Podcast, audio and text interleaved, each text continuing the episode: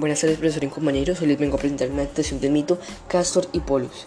Y dice así: Castor y Polus eran dos hermanos muy diferentes. Ambos eran la luz y la oscuridad. Polus era el hijo del dios supremo y el próximo heredero al trono. En cambio, su hermano Castor era el hijo del dios supremo del inframundo y el próximo heredero al trono, al igual que su hermano. Aunque ambos eran enemigos, se querían como nadie. Sus padres Zeus y Hades eran primos. Ellos se mucho porque Zeus siempre había sido el preferido para todos. Entonces Hades planeó convertirse en su hijo Castor para así poder matar al hijo de Zeus, Polos. Pero Zeus también tuvo la misma idea. Entonces, un día decidieron reunirse Polos y Castor. ¿Quién iba a creer que aquel día de ese encuentro terminó con la muerte de aquellos dos padres? La pelea fue muy épica. Eran dos primos demasiado poderosos.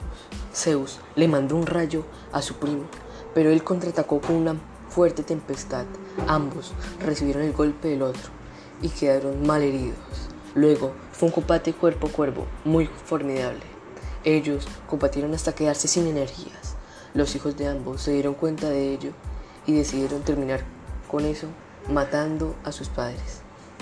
Después de unos días, los maestros de cada hermano les dijeron que tenían que entrenar para así poder gobernar su reino. Tuvieron un entrenamiento muy arduo, ambos lo dieron todo, para que cuando llegue el momento de gobernar, poder gobernar sabiamente y no cegados por el odio o el rencor como sus padres. Después de su entrenamiento sigue la parte más importante, que era ganarse la confianza de su pueblo. Al ganársela, ya podrían gobernar. Cuando ambos estaban en el trono, se reunieron los dos reinos y los reyes dijeron, aquí se acaba la guerra entre nuestras naciones, la guerra no es buena, la guerra trae muertes y rencor, entonces el día de hoy nos vamos a unificar para que no haya más guerra. El pueblo no estaba de acuerdo y armaron una revuelta.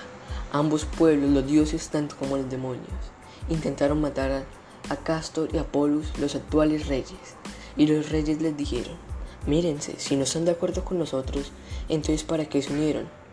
¿A matarnos? Se unieron para tener más fuerza e igualdad y sentirse más seguros, ¿cierto?